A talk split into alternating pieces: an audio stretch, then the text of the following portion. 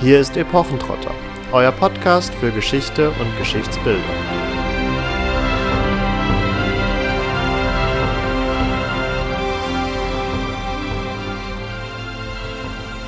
Hallo und herzlich willkommen zu Epochentrotter. In unserer heutigen Ausgabe haben wir mal wieder einen Gast da und wir setzen ein Thema fort. In unserer Folge zu König Artus hatten wir schon ein wenig seine Rolle auch als Nationalfigur angesprochen. Und in der heutigen Folge werfen wir eben einen Blick nach Deutschland. Konkret werden wir uns ein wenig mit dem Mittelalterbild des 19. und frühen 20. Jahrhunderts auseinandersetzen, was ja durchaus von einem gewissen mittelalterlichen Nationalismus, wenn man ihn denn so nennen möchte, geprägt war. Dazu natürlich dann gleich mehr, aber kommen wir zunächst mal zu unserem Gast. Das ist die Franziska. Und die Franziska hat an der LMU in München auf Lehramt für Gymnasien Deutsch, Geschichte und Latein studiert und hat aktuell ihr Dissertationsvorhaben zum Arbeitstitel Mittelalterbilder Studien zu einer Kulturgeschichte Bayerns zur Zeit des Ersten Weltkrieges. Und ja, da dachten wir uns, Epochentrotter setzt sich mit Geschichtsbildern auseinander, also warum nicht auch mal Geschichts oder warum nicht mal historische Geschichtsbilder betrachten, in diesem Fall nämlich dann wie der Erste Weltkrieg und seine Vorphase auf das Mittelalter geblickt haben. Wie schon angesprochen, werden wir uns dabei vor allen Dingen um das Konzept der Nationalfiguren drehen, das ein wenig besprechen, aber vielleicht mal als recht einfachen Einstieg, was denn vielleicht so die breite Masse mit einer Nationalfigur verbindet. Ja, dazu haben wir uns im Vorfeld mal ein bisschen Gedanken gemacht und was einem durchaus in den Sinn kommen kann, wenn man an Nationalfiguren in Bezug auf Deutschland schaut, dann ist das bestimmt der deutsche Michel, was ist eine Nationalfigur, werdet ihr euch jetzt fragen. Also, wir haben uns überlegt, dass das eine Figur sein könnte, die eben bestimmte Werte zum Beispiel oder Eigenschaften einer Nation verkörpert und somit in gewisser Weise stellvertretend für das Volk stehen kann, aber gleichzeitig auch wieder auf dieses zurückwirkt. Das heißt also, es trägt auch zur Identitätsbildung bei. Wenn wir jetzt den deutschen Michel nehmen, stellt sich die Frage, was hat das mit dem Mittelalter zu tun?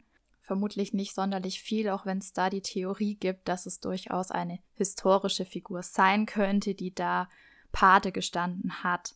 Aber nichtsdestotrotz ist gerade der deutsche Michel erst so im, ich glaube, 19. Jahrhundert oder 18. Jahrhundert vielleicht frühestens aufgekommen. Aber da gebe ich gleich mal das Wort an unsere Expertin weiter. Ja, danke für die Einführung. Der deutsche Michel ist tatsächlich eine Figur, die jetzt auch in unserem Untersuchungszeitraum interessant wird, nämlich, wie du Katharina ganz richtig gesagt hast, eine dem 19. Jahrhundert entstammende Figur. Also geht einher mit deutscher Nationswerdung und auch mit einem Pressewesen, das für Karikaturen oder zur Illustrierung bestimmter deutscher Tugenden oder in Anführungszeichen deutscher Ereignisse eine Personifikation gebraucht hat. Und genauso ist es dann auch mit den dem Mittelalter entlehnten Nationalfiguren, die wir uns jetzt im Folgenden genauer anschauen werden. Also die haben auch ihre Tradition seit Anfang des 19. Jahrhunderts. Da hatten wir uns ja in der Artus-Folge auch schon ein wenig die Frage gestellt gehabt, das mal angeschnitten damals, ob Deutschland denn so eine Art König Artus hat. Und da ist ja auch schon der ein oder andere Name gefallen. Aber Franziska, wie würdest du vielleicht ganz einführend die Frage nochmal rückblickend auf die Folge beantworten, beziehungsweise welche Kandidaten könnte man da überhaupt nennen? Ja, also wir müssen da ein bisschen äh, mit der Zeitform aufpassen. Also in Deutschland hat man keine Nationalfigur mehr, wie man eben in England immer noch den König Artus hat, der auch, ihr habt es angesprochen, in Netflix-Serien, in Hollywood-Filmen nach wie vor seine Rolle spielt. Aber eben, und jetzt kommen wir wieder zurück zum 19. Jahrhundert und dann auch zur ersten Hälfte des 20. Jahrhunderts, da gab es diese dem Mittelalter entlehnten und auch der Antike, die wollen wir hier nicht ganz vergessen, auch wenn wir uns auf das Mittelalter konzentrieren. Die gab es sehr wohl und Kandidaten waren ein Kaiser Barbarossa, ein Kaiser Karl der Große, ein Roland aus dem Rolandslied beziehungsweise aus dem altfranzösischen Original oder auch ein Siegfried aus dem Nibelungenlied, das gleichzeitig zur Nationalfigurwährung des Siegfrieds auch zum Nationalepos der Deutschen erklärt wurde, zu einer deutschen Ilias, hat man da gesagt. Du hast schon ganz schön diese Zeitentrennung tatsächlich äh, angesprochen, dass man hier eher von hatte Deutschland eine Nationalfigur sprechen müsste, denn als ob Deutschland noch eine hat. Epochentrotter. Typisch habe ich mir ein wenig die Medienrezeption der letzten 100 Jahre nochmal genauer angeschaut gehabt für jetzt eben diese drei genannten Kandidaten auch mit Barbarossa, Arminius und dem Siegfried aus, dem, aus der Nibelungensage. Und da bestätigt sich das eigentlich voll und ganz. Also wir haben sehr vereinzelt noch filmische Adaptionen, hier und da natürlich auch literarische Verarbeitungen dieser, dieser Stoffe, aber nicht in einer wirklich ernstzunehmenden breiten Wirksamkeit, dass es auch von der Öffentlichkeit hätte wahrgenommen werden müssen. Stattdessen haben wir da teilweise recht skurrile Sachen dabei. Also vielleicht noch am ehesten bekannt tatsächlich in Bezug auf die Nibelungensage ist noch der Film von 2005 mit Tom Gerhardt, auch besser bekannt als Hausmeister Krause der, wo eben der Siegfried oder der Libelungenstoff verarbeitet worden ist, natürlich auf eine eher ja, komödiantische Art und Weise. Ganz spannend fand ich auch äh, Siegfried und das sagerhafte Liebesleben der Nibelungen von 1971, eine laut Wikipedia ein komödiantischer Sex- und Abenteuerfilm. Und ja, tatsächlich für die anderen beiden Kandidaten äh, sieht es eigentlich recht ähnlich aus. Da haben wir in den 20er Jahren die natürlich auch noch entsprechend geprägt waren. Einige Adaptionen, auch da wieder Nibelungen gab es einen Zweiteiler, der mit 8 Millionen Reichsmark damals der teuerste deutsche Film war, aber dann in der Nachkriegszeit noch sehr, sehr vereinzelte Aufgriffe. Ja, ich glaube auch tatsächlich, dass es anders als in den komödiantischen Beispielen, die du jetzt angesprochen hast, anders funktioniert es tatsächlich nicht mehr. Und wir werden ja im Verlauf der Folge noch genauer darauf zu sprechen kommen, was denn hier für die Gründe sein könnten. Aber dann steigen wir doch mal vielleicht direkt ins 19. Jahrhundert ein. Also wenn Nationalfigur heute nicht mehr funktioniert, warum hat sie ganz grob damals funktioniert, beziehungsweise warum war das Bedürfnis da, sich an entsprechenden Personen, die nach Möglichkeit auch dem Mittelalter entlehnt waren, zu orientieren? Ja, da müssen wir uns, müssen wir ganz an den Anfang des 19. Jahrhunderts gehen. Da haben wir erstmal die Fremdherrschaft unter Napoleon, daraufhin die Befreiungskriege, dann kommt der Wiener Kongress und allgemein der Weg zur nationalen Einigung, also über die Revolution 1848, 49 bis hin dann zu den Einigungskriegen und eben dem Januar 1871 der Vollzug der deutschen Einigung. Ähm, endlich, man sagt ja auch oft, die verspätete Nation. Und es gibt ja dieses viel bemühte Bild vom deutschen Fleckenteppich, der aber nun mal Realität war. Also wir hatten einfach dieses zerstückelte Reich, das dann nach Napoleon langsam seinen Weg nimmt zu einem einigen Reich. Dann gibt's noch die Frage, bleiben die Österreicher dabei? Die wird dann preußisch beantwortet, also nein. Und ja, wir haben einfach in, im 19. Jahrhundert diese Anlässe. Die deutsche Einigung steht eigentlich über allem, kann man sagen. Und dann im Kaiserreich Kaiser Wilhelm I., Kaiser Wilhelm II., die natürlich dieses Reich, mit dem ja, also gerade in Bayern jetzt, nicht unbedingt jeder so glücklich war, die das natürlich legitimieren und stärken wollen und dann ab August 1914 der Erste Weltkrieg, danach die sogenannte Dolchstoßlegende und schließlich auch die Propaganda des Zweiten Weltkriegs bzw. des nationalsozialistischen Regimes. Also es gibt einfach in, in diesem Zeitraum, den wir uns jetzt hier anschauen, viel mehr Anlässe, die es nötig machen, eine Nationalfigur zu propagieren. Ganz spannend fand ich in dem Kontext auch mit einem Blick vielleicht nochmal über die Grenze hinweg nach Frankreich, dass hier im, im Zuge der Revolution eher alles Mittelalterliche über Bord geworfen wurde, dass man entsprechende Symbole versucht hat, ja, zu entfernen, weil sie für eine überholte Feudalgesellschaft standen, die man jetzt hinter sich lassen wollte. Und dass man aber dann ja im deutschen Nationalismus sich durchaus auf diese mittelalterlichen Symbole und auch Erinnerungsorte zurückberufen konnte und das jetzt nicht im Gegensatz zu einer Nationalbewegung stand, ganz ja, pragmatisch festmachen kann man das ja im Zweifelsfall auch dran, dass das Hambacher Fest beispielsweise oder das Wartburgfest auf Burgen stattgefunden haben, was jetzt vielleicht im französischen Kontext gar nicht denkbar gewesen wäre. Das ist die deutschen Beispiele ganz richtig, sind tatsächlich greifbar und auch ja in der Landschaft visualisiert.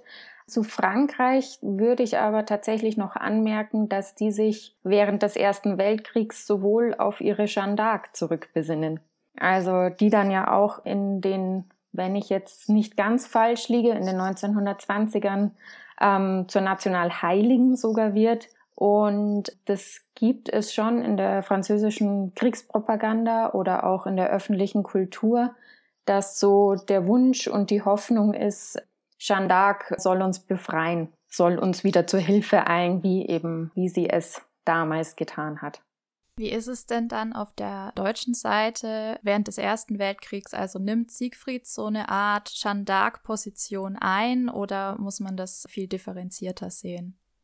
Mm, das ja, er nimmt so eine ähnliche Position ein. Also erstmal muss man tatsächlich sagen, trotz äh, Germania und Bavaria und wie sie alle heißen, wäre es in Deutschland oder im Deutschen Reich zur Zeit des Ersten Weltkriegs undenkbar, dass die Nationalfigur weiblich ist. Also man macht sich da dann auch ähm, über die Franzosen lustig, dass sie auf die Hilfe einer Frau hoffen und es ist ja dann kein Wunder, dass sie sich gegen die deutschen Soldaten, gegen die deutschen Truppen nicht wirklich wehren können. Siegfried ist tatsächlich nicht der Helfer oder der Retter von außen, auf den man die Hoffnungen setzt, sondern es ist vielmehr so, dass jeder einzelne Soldat, jeder individuelle Soldat als Siegfried personifiziert wird. Also es ist eher so, dass die, die in, Truppen intern wird der Siegfried stark gemacht, die starke Figur. Jeder Soldat soll sich als Siegfried identifizieren und damit die deutschen Tugenden verteidigen. Wer eine äh, Figur ist, die ähnlicher ist zur, zur Jeanne d'Arc im französischen Bereich, ist ähm, Barbarossa. Hier haben wir äh, seit dem 19. Jahrhundert auch den berühmten Kyffhäuser-Mythos, also dass Barbarossa in diesem Kyffhäuserberg schläft und wenn das deutsche Volk ihn am nötigsten braucht, dann wird er aufwachen und zu alter Kaiserherrlichkeit zurückkehren und sein Volk und sein Reich verteidigen und retten. Also Barbarossa ist eher diese Figur, bei der man hofft, sie kommt von außen und wird das Reich befreien und zu alter Herrlichkeit zurückführen.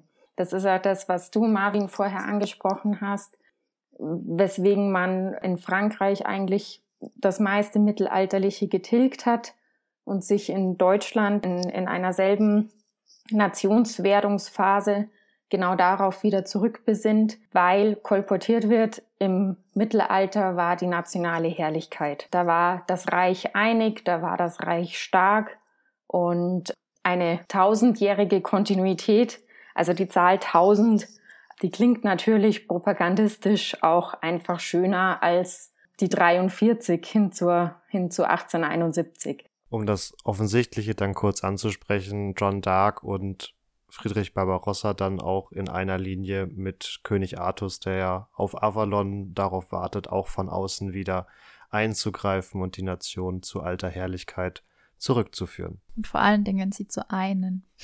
Was ich ganz spannend fand bei der Siegfried-Figur ist, dass es da ja durchaus einen Wandel gegeben hat. Also der war ja nicht immer nur in dem Sinne, den du jetzt schon angesprochen hattest, verstanden worden, sondern gerade zu, zu Beginn, glaube ich, war die Sicht auf das Nibelungenlied als solches ähm, durchaus eine etwas andere.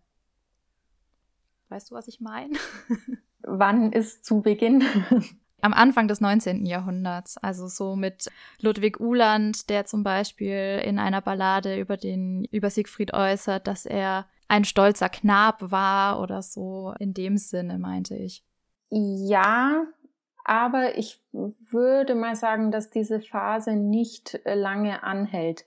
Also Siegfried wird anfangs tatsächlich schon noch, also zu Beginn der Rezeption, als die ganzen Übersetzungen und auch Adaptionen auf den Markt schwappen, da wird der Siegfried, also es schwingt immer so ein Opferdiskurs mit, weil er ja von hinten erdolcht wurde.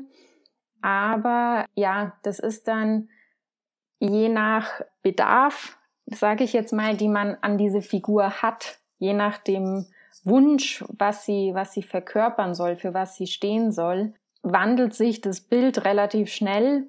Da wird vergessen, dass er hinterrücks und wehrlos ermordet wurde. Und es tritt dieses Heldentum, was ja eigentlich im Nibelungenlied, also rein seitenmäßig, überhaupt nicht so viel Platz einnimmt, tritt aber in den Vordergrund einfach, weil es für die Bedürfnisse sei es jetzt der zur Bestärkung der nationalen Einigung, sei es dann in der Kriegspropaganda, weil es diesen Bedürfnissen einfach gerechter wird, dass Siegfried Heldentugenden verkörpert und nicht, dass er beim Baden erstochen wird. Siegfried ist jetzt quasi mit 1945 dann als ja, optionale Nationalfigur ausrangiert, oder? schwierig zu beantworten, weil wir da schnell in so eine Stunde Null Diskussion reinkommen und mit 8. Mai 1945 ist alles erledigt und wir dürfen ja nicht vergessen, wir haben nach wie vor zum Beispiel die Wagner-Opern, die ja noch ein sehr stark nationalistisch gefärbtes Mittelalterbild auch auf die Bühnen bringen.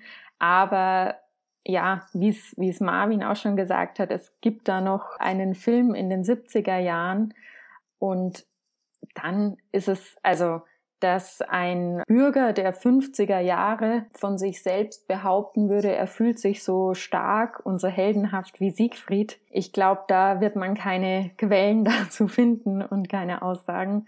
Und wenn wir jetzt, wie es ja Epochendrotter gerne macht, aktuelle Geschichtsbilder uns anschauen, also wie, wie ich es schon gesagt habe zu den Komödien, es wäre undenkbar, dass zum Beispiel ein ja, Florian David Fitz oder ein Till Schweiger auf einmal in einem Blockbuster jetzt den Siegfried verkörpert. Eine schöne Vorstellung. Aber ich glaube, so kann man es. Ihr hattet das ja mit Artus, der von dem Herrn von Sons of Anarchy, dessen Name mir jetzt gerade nicht einfällt, Charlie Hannem. Genau, von Charlie Hannem verkörpert wird. Und wenn man da versucht, deutsche Pendants zu finden, da wird's schon duster, würde ich sagen. Wobei zumindestens Till Schweiger, da hat's gereicht, bei King Arthur mit dem Ziegenbärtchen als Sachse aufzutreten. Ja, also. das wollte ich auch gerade. Das stimmt, ja. Um vielleicht was aus unserem Vorgespräch aufzugreifen und hier die authentische Transparenz zu wahren. Wir hatten ja auch darüber gesprochen, dass es ja neben diesen drei großen Figuren, die wir jetzt schon zu, ja nicht zur Genüge, aber schon ein wenig besprochen haben, ähm, durchaus auch noch andere Protagonisten gab, die im Mittelalterbild des deutschen Nationalismus eine Rolle spielen. Dazu zählen ja unter anderem Roland, den du auch schon angesprochen hattest eingangs, aber auch beispielsweise Parzival oder Erik, die auch herangeführt werden um ja, deutsche Tugenden zu verkörpern. Und bevor du uns vielleicht erklärst, warum wir sie im 19. Jahrhundert, falls es da Epochentrotter als Radiosendung oder was auch immer gegeben hätte, gar nicht hätten erklären müssen, wer das ist, gibt uns vielleicht Katharina einen kurzen Exkurs, um wen es sich bei diesen drei genannten Persönlichkeiten denn handelt, weil die ja nicht so bekannt sind jetzt wie vielleicht ein Hermann der Cherusker oder ein Friedrich Barbarossa? Ich fange mal mit Parzival an, weil der vielleicht am ehesten noch ein Begriff sein könnte. Hier handelt es sich um eine Figur aus einem sogenannten Gralsroman. Das heißt, es geht darum, den heiligen Gral zu erlangen.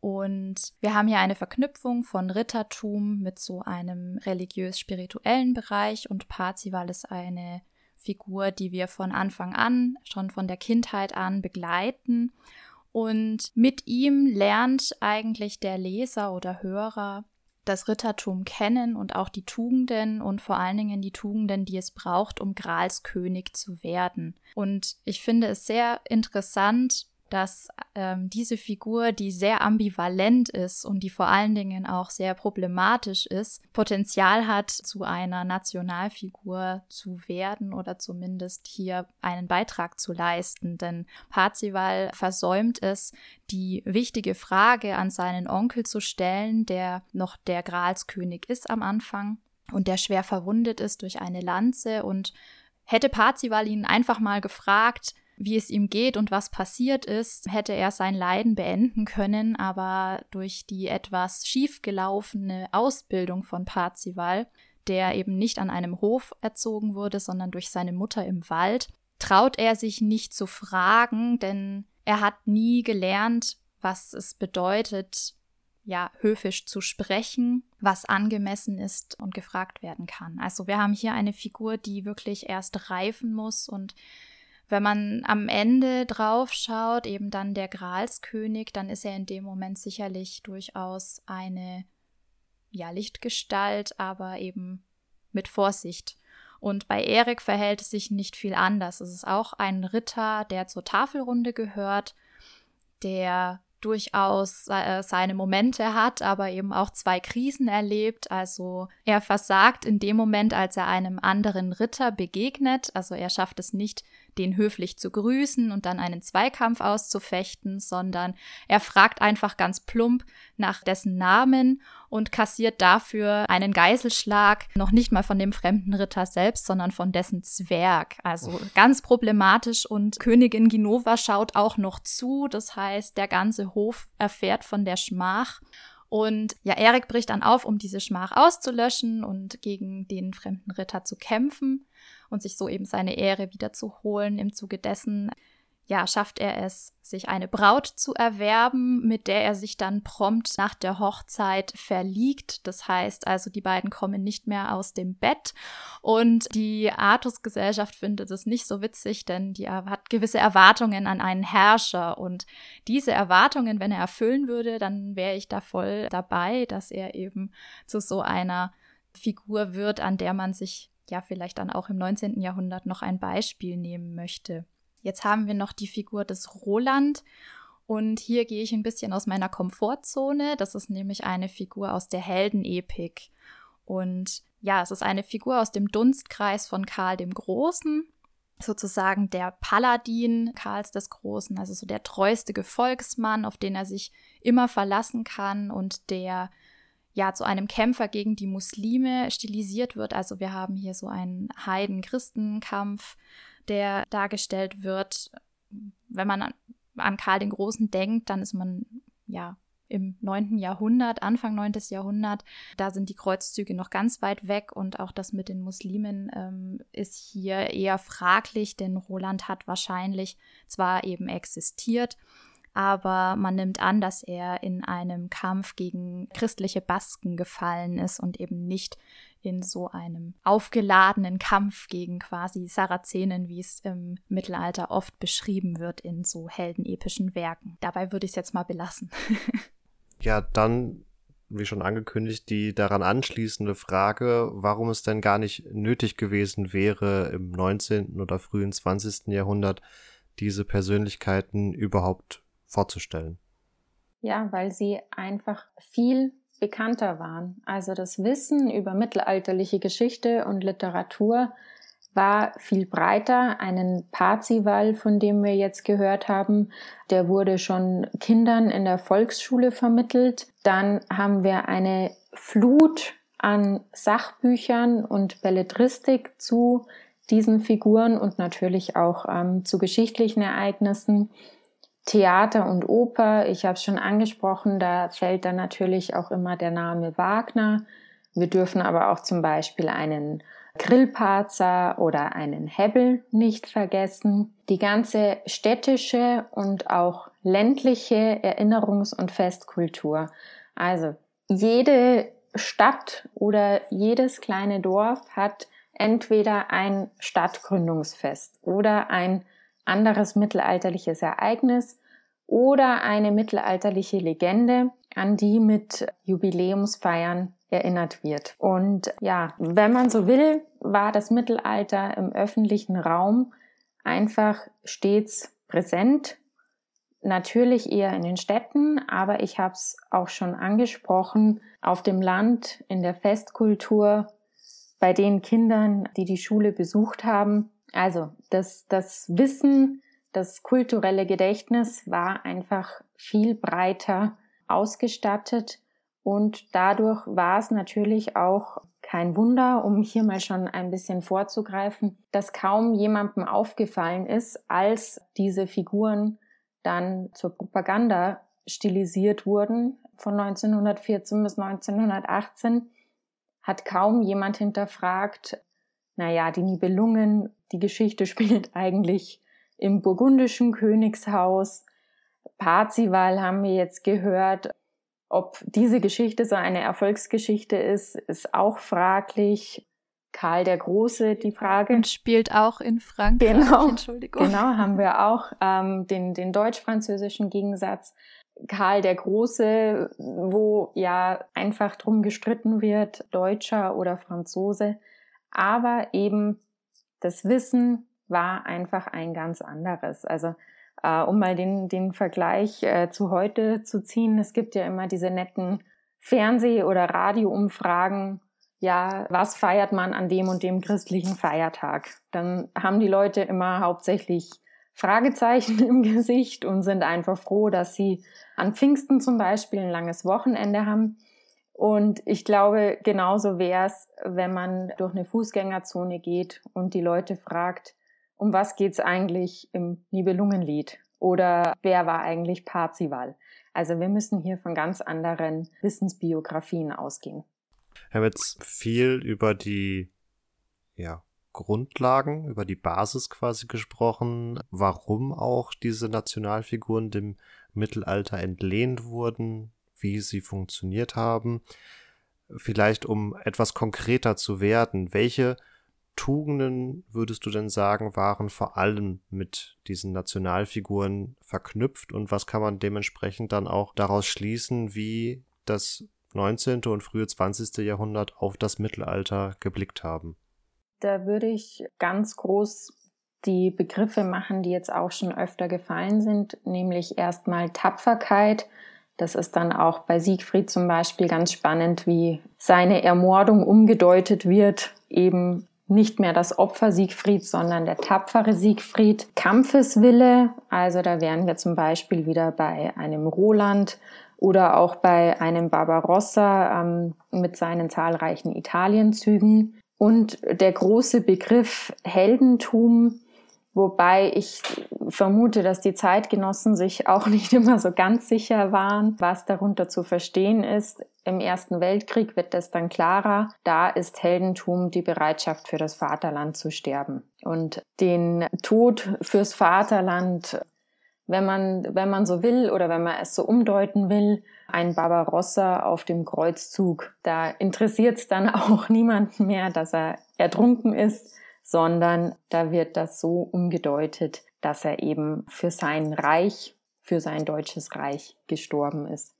In deinem Dissertationsprojekt setzt du dich ja vor allen Dingen dann auch mit dem Ersten Weltkrieg auseinander. Wie hat man sich das aber konkret nun vorzustellen, wie diese Figuren da quasi einfließen, beziehungsweise in, in welcher Form werden über diese Figuren die Tugenden den Soldaten oder auch den, äh, der sogenannten Heimatfront vermittelt?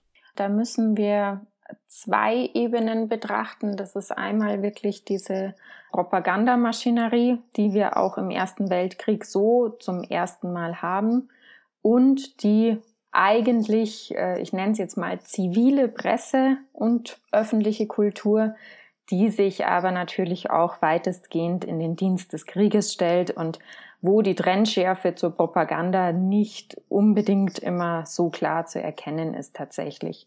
Wie das Ganze funktioniert hat, ich habe schon gesagt, erstmal über Propagandaaufrufe, die die Soldaten zur Identifikation mit Siegfried angehalten haben. Also das ist was, was sich über die fünf Jahre Weltkrieg wirklich auch dauerhaft in derselben Intensität, in derselben Quantität zieht, diese Verkörperung des Soldaten als Siegfried. Und die, deswegen sage ich, die Trennschärfe ist nicht ganz klar, die hat auch in der zivilen Presse Niederschlag gefunden. Also da wurden in Tageszeitungen Gedichte abgedruckt mit dem Inhalt, dass die, die Feldgrauen genauso tapfer kämpfen wie Siegfried. Oder aber was zu Beginn des Krieges ein ganz starkes propagandistisches Mittel war, war eine Kreuzzugsstimmung, die propagiert wurde, wo die Figur Barbarossa stark gemacht wurde. Und auch hier haben wir das auf den verschiedensten Ebenen. Also das ist wirklich nichts, was nur die Propaganda betrifft, sondern die Lyrik, Literatur, öffentliche Kultur, also Theater, die Aufführungen, die noch stattgefunden haben. Auch ähm, wenn man sich Schulen und Universitäten anschaut, da ist ein viel stärkerer Mittelalterbezug zu erkennen, als wir das, also ist mit heute überhaupt nicht zu vergleichen. Ich habe es vorher ja schon gesagt, Mittelalter war im öffentlichen Raum sehr präsent, also Mittelalter im Sinne von diesen Figuren und auch von den Ereignissen. Und das blieb im Krieg oder beziehungsweise wurde verstärkt im Krieg in den verschiedensten Medien tatsächlich auch so rezipiert und war auch ein Erfolg, was man sehen kann an zum Beispiel Schützengrabenzeitungen, die von den Soldaten selbst gestaltet und ähm, herausgegeben wurden, wo wir einen ähnlich starken Mittelalterbezug haben wie äh, in diesen öffentlichen, nenne ich es jetzt einfach mal, in den offiziösen Medien.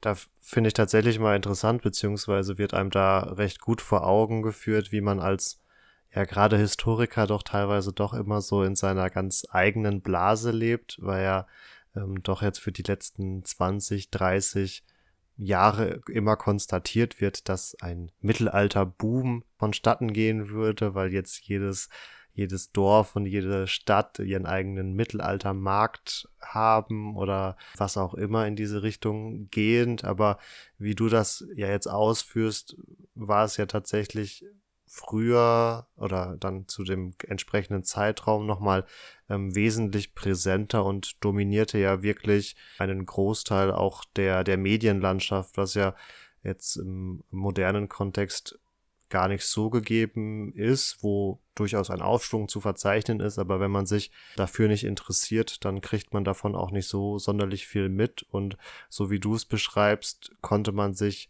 diesem Mittelalterbild und der damit auch einhergehenden Propaganda während des Ersten Weltkrieges ja gar nicht entziehen. Ja, nur Vorsicht mit derart absoluten Aussagen. Also was hier nicht als Bild entstehen soll oder als Kernaussage in dem Podcast ist, dass die Propaganda sich nur auf das Mittelalter bezogen hat. Also wir haben auch ganz spannend zum Beispiel Wettermetaphern, also das reinigende Gewitter, glaube ich, hat, hat jeder schon gehört, was zu Kriegsbeginn vor allem stark gemacht wurde. Wir haben religiöse Metaphern und natürlich auch Rückbezüge zu anderen Epochen, also zur Antike oder zu den Befreiungskriegen, zum Deutsch-Französischen Krieg, in dem die meisten Väter der Weltkriegssoldaten oder ältere Geschwister gekämpft hatten. Also diese absolute Aussage sollte nicht entstehen. Und es ist auch nicht so, dass auf den Bühnen zum Beispiel nur Stücke mit Mittelalterbezug gespielt worden wären.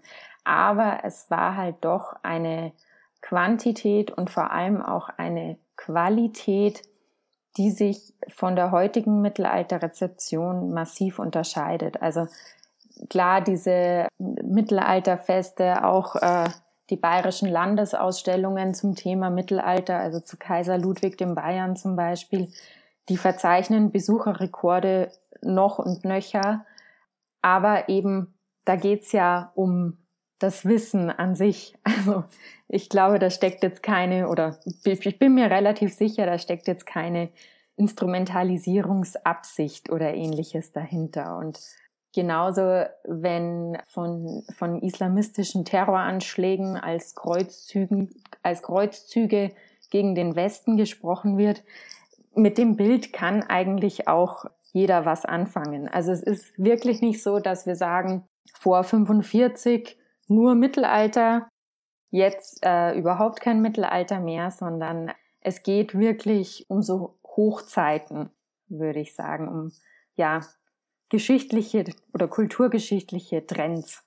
Ja gut, natürlich alles etwas überspitzt formuliert, aber gut, nochmal danke für deine Einordnung. Vielleicht nochmal in der Gesamtschau, wenn man es so nennen möchte, können wir für einzelne Phasen oder Jahrzehnte jetzt diesen Zeitraum, den wir ungefähr bis 1945 angerissen haben, auch noch unterschiedliche Schwerpunkte feststellen. Also waren bestimmte Figuren oder Mittelalterbilder zu bestimmten Zeiten besonders beliebt oder genutzt worden?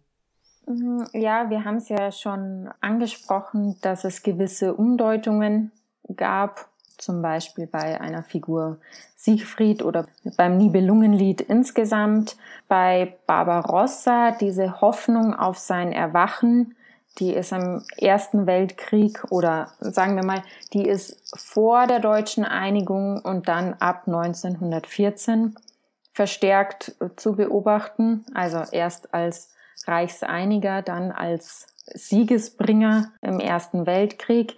Insgesamt würde ich aber sagen, bleiben diese Nationalfiguren, wenn man sie so nennen will, über den Zeitraum hin gleich beliebt. Also ein Siegfried verschwindet auch 1918 nicht auf einmal, sondern da kommen wir ja dann zur Dolchstoßlegende. Also das deutsche Heer ist ebenso erdolcht worden, äh, hinterrücks wie Siegfried. Vom jungen Adolf Hitler gibt's interessante Biografien schon aus den 20er Jahren, die ihn, also die sich nicht so ganz entscheiden können, ob er jetzt der Messias ist oder doch eine Siegfriedsfigur. Dann im Zweiten Weltkrieg sind es tatsächlich wieder die Herrscher, die mehr in den Mittelpunkt rücken. Also da als Stichwort mal äh, Unternehmen Barbarossa, der Überfall auf die Sowjetunion oder die im Speyerer Dom begrabenen deutschen Kaiser, die glorifiziert werden und auf Ebenen gehoben werden ähm, von der Propaganda unter Josef Goebbels, die sie sich wahrscheinlich nie erträumt hätten. Oder auch ein Heinrich II., der nicht nur in Sachsen ganz stark gemacht wurde, sondern gesamtdeutsch. Also wir können schon wellenartig gewisse Höhepunkte erkennen. Allerdings würde ich sagen, dass die eher bei den Ereignissen der mittelalterlichen Geschichte markanter sind und bei den Figuren, ja, das sind Nuancen, die wir da haben. Also Zeiten, Jahre, in denen sie beliebter sind oder Ereignisse, zu denen sie vielleicht besser passen, vermeintlich.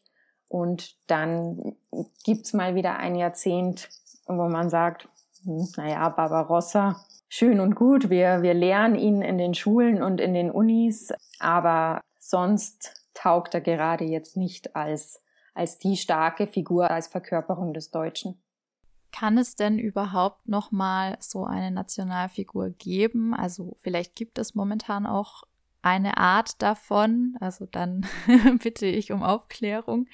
Aber ich habe mich tatsächlich gefragt, ob es überhaupt nach der Vereinnahmung im Nationalsozialismus noch möglich sein könnte, dass eine Figur wieder zu so einer Position kommen kann, die vielleicht damals gar nicht genutzt wurde, aber die man doch dann ja im mittelalterlichen Kontext vielleicht sehen würde, weil ja, du hast ja auch gerade, oder ihr habt beide gerade gesagt auch, also Mittelalter hat ja durchaus gerade auch wieder Hochkonjunktur, insofern könnte man sich ja durchaus vorstellen, dass hier sowas funktionieren könnte?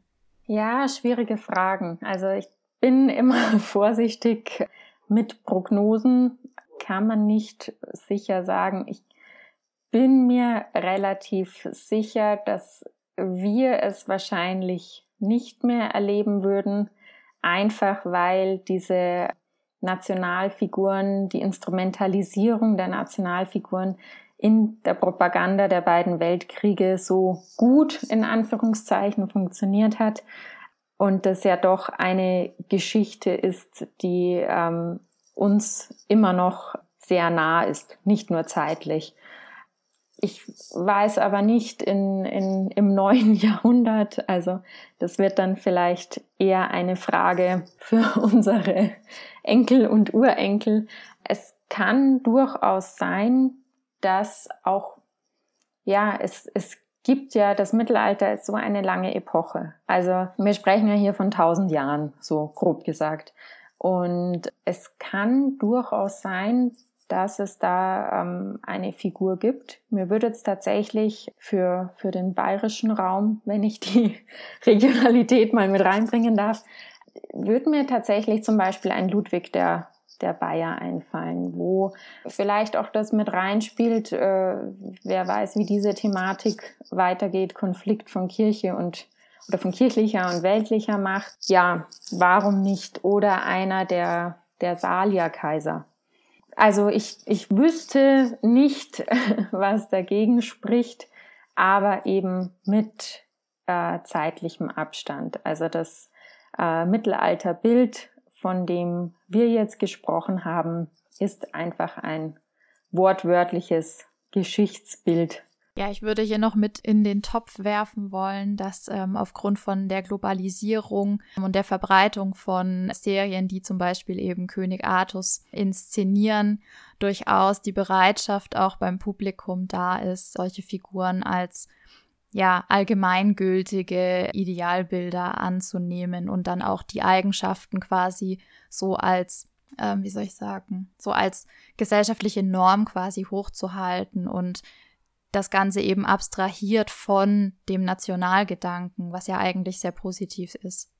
Also das auch auf jeden Fall. Und warum soll die, sollte die neue deutsche Nationalfigur nicht auch eine Frau sein? Also wir haben auch im Mittelalter genügend berühmte Frauen, die sicher auch als, als Vorbilder oder als, ja, Objekt eines Nationalstolzes taugen würden. Aber wie gesagt, ich bin da, ich wage da mal keine Prognose.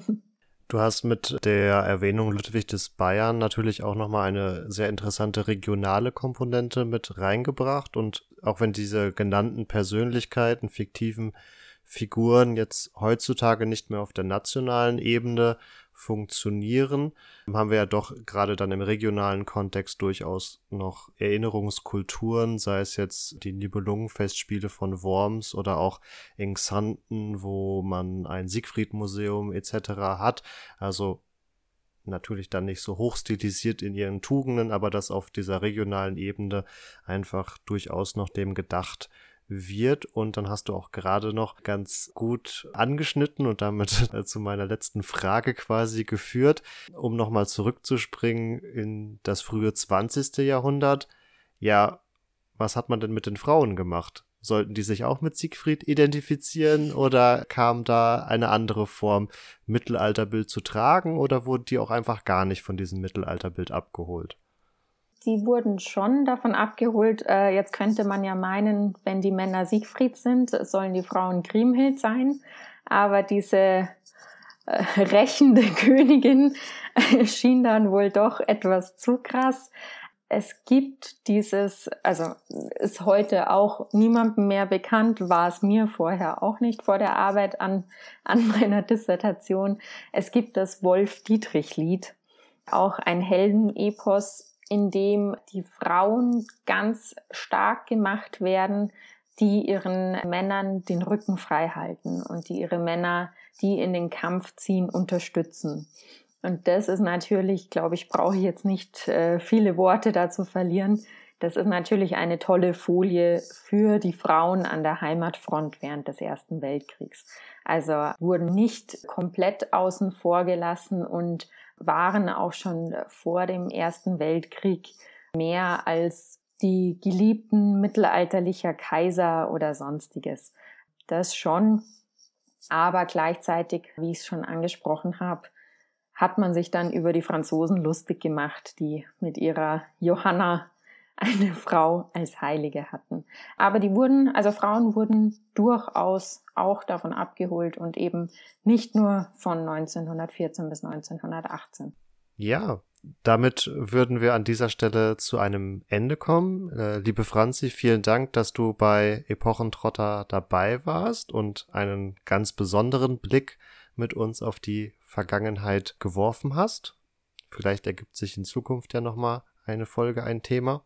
Dann äh, bleibt uns nur noch in diesem Sinne all unseren Hörern eine schöne Woche zu wünschen. Folgt uns gerne auf unseren Social Media Kanälen Facebook und Instagram jeweils unter Epochentrotter zu finden und kommentiert auch gerne noch unsere Materialsammlung aus der letzten Woche, wo wir gerade noch ein wenig Filme und Serien aus der frühen Neuzeit sammeln. Da hat sich nämlich doch noch das ein oder andere gefunden, auch wenn wir die gewagte These aufgestellt haben, dass die frühe Neuzeit vollkommen vergessen wurde. In diesem Sinne vielen Dank für eure Kommentare und eure Teilnahme und wir würden uns freuen, wenn ihr auch in der kommenden Woche wieder einschalten würdet.